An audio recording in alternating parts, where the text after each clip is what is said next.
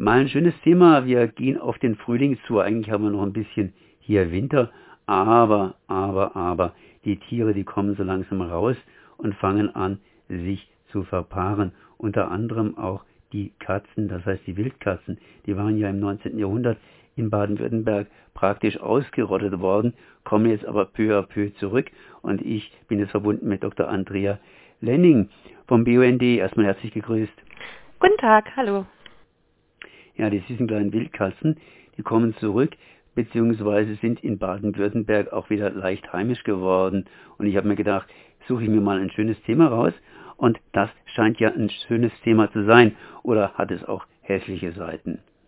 Also jetzt, dass die Wildkatze wiederkommt, das ist auf jeden Fall eine ganz, ganz positive Nachricht. Das ist nicht nur in Baden-Württemberg, sondern in ganz Deutschland kommt sie ähm, zurück.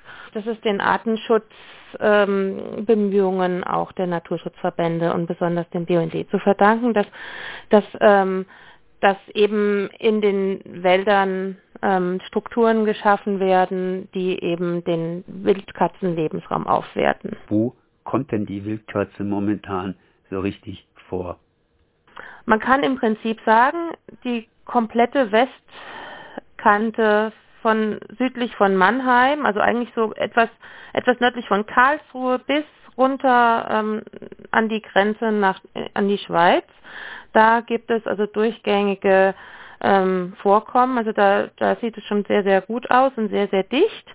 Und dann gibt es eben noch ähm, dann gibt es eben noch auf der äh, im Stromberg, auf der Schwäbischen äh, Schwäbischen Alb so vereinzelte Vorkommen, dann in der Nähe von Ravensburg, um Aalen rum ähm, und es werden immer mehr.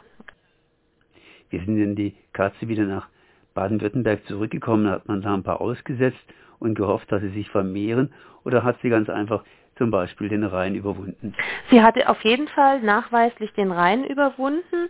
Ähm, es gibt aber auch Hinweise, dass sie auf, also so aus Fotos und Beobachtungen, dass sie zum Beispiel auch nie ganz hundertprozentig weg war, sondern dass sie sich eben in so ganz großen zusammenhängenden Wäldern auch so gut versteckt hat, dass man sie dann einfach in, dass sie einfach da überleben konnte in einer geringen Anzahl.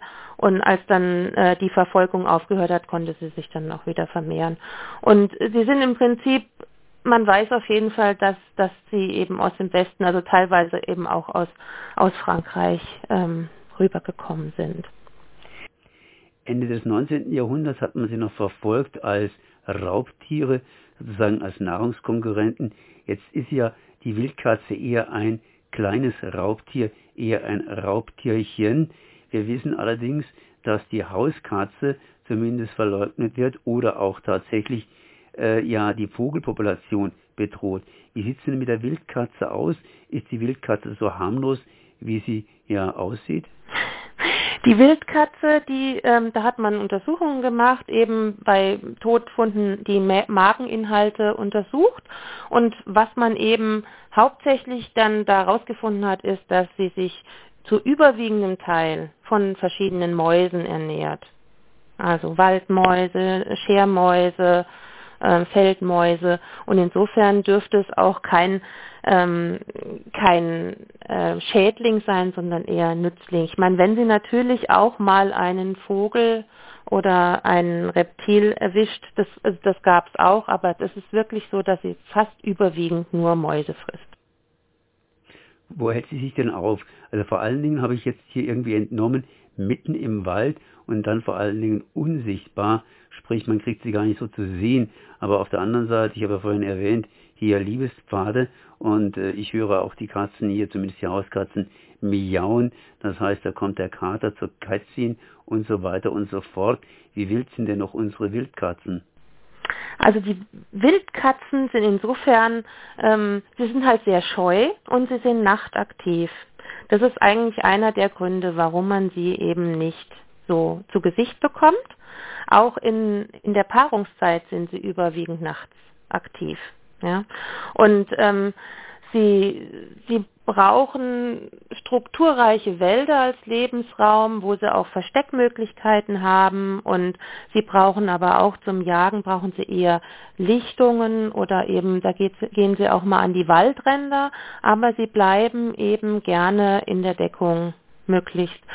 Die, die männlichen Kater, also die Kuder, die gehen auch ein bisschen weiter schon aus, den, aus ihrem Revier raus oder haben auch größere Reviere und, und auch zum Jagen. Aber die ähm, Kätzinnen, die bleiben eigentlich ihrem Standort relativ treu. Und es gibt praktisch keine Vermischungen mit unserer Hauskatze. Es ist so, dass sich die Wildkatze und die Hauskatze tatsächlich genetisch bedingt, die können sich paaren und können auch fortpflanzungsfähige Nachkommen zeugen. Es ist aber so, dass die Wildkatze nicht unbedingt den Kontakt zur Hauskatze sucht und umgekehrt auch. Allerdings ist das Problem, dass eben die, die Bevölkerung und eben dadurch auch die Siedlungen wachsen und damit eben auch ähm, die Bereiche, in denen wirklich Freiraum ist ähm, und richtiger Wald und Rückzugsgebiet von den Wildtieren, die werden kleiner und ähm, die Bereiche zum Durchwandern werden enger für die Wildkatzen. Und dann kann es natürlich schon jetzt auch ähm, häufiger zu solchen Kontakten kommen. Nun, wenn die so selten sind, wie kann man die denn überhaupt zählen? Ich meine, es dürfte doch einigermaßen schwierig sein. Das ist schwierig und dafür hat eben der BUND damals ähm, für dieses Wildkatzenprojekt, Wildkatzensprung, da gab es also eine ganz große Untersuchung, wurde eben diese Lockstock-Methode entwickelt.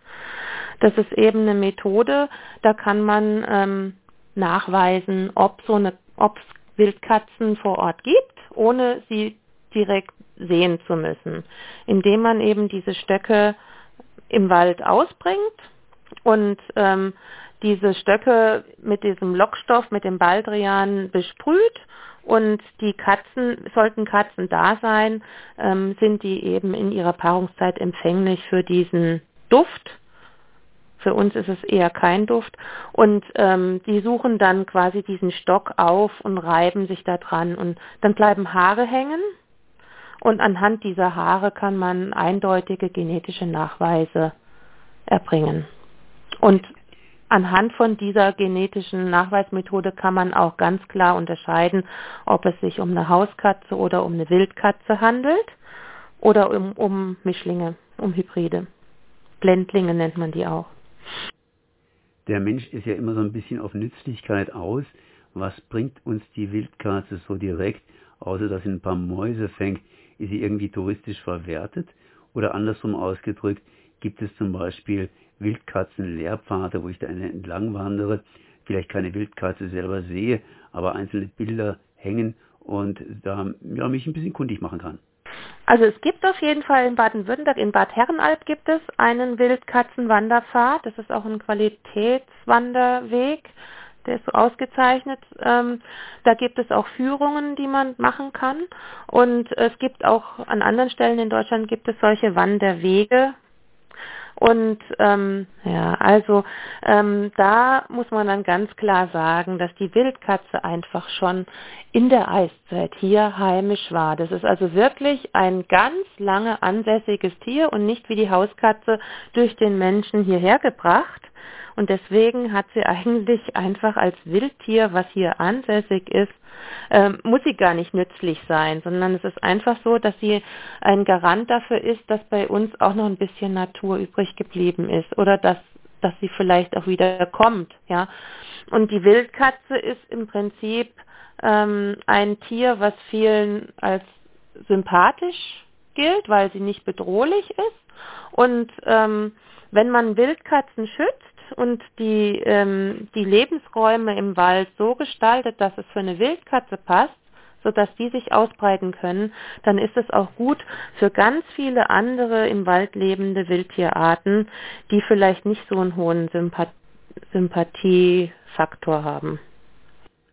Wildkatze ist nicht bedrohlich, aber auf der anderen Seite wurde sie ja auch immer bedroht, zum Beispiel von Menschen.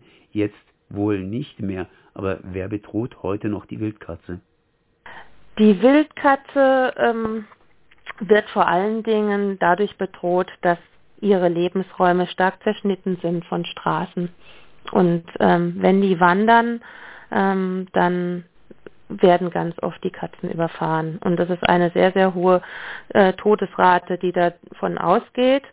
Und dann ist es natürlich so, dass der Mensch insofern die Wildkatze bedroht, indem er immer mehr Flächen verbraucht und immer mehr ähm, Felder, Gewerbegebiete, Straßen und so weiter baut, ähm, Bahntrassen, ja, und das zerschneidet den Lebensraum und es zerschneidet die Wander, äh, Wanderstrecken, sodass auch die Populationen nicht sich durchmischen können und ähm, dann sitzen die wie so auf so einer Insel und ähm, würden dann vielleicht auch genetisch instabiler, weil sie einfach keine, keine äh, Paarungspartner äh, mehr finden.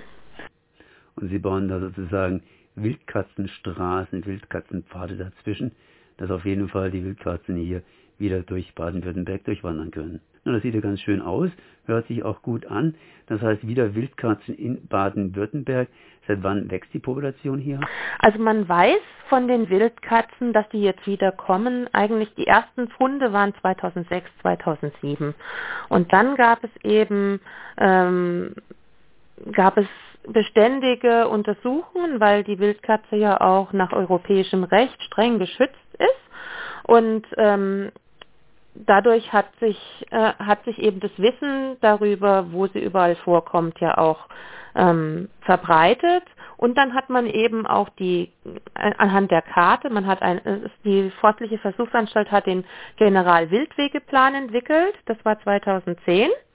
Und anhand dessen gab es dann nachher dieses Großprojekt vom BUND, ähm, wo dann eben Wildkatzenwege ähm, in ganz Deutschland versucht wurden äh, zu schließen. Also eben solche Brücken zu machen zwischen Waldgebieten, ähm, wo die dann sicher wandern können. Schön. Dann danke ich Frau Dr. Andrea Lenning vom BUND für die Informationen. Ein alter, ein alter Bekannter ist wieder da in Baden-Württemberg, die Wildkatze. Merci. Vielen Dank. Wiederhören.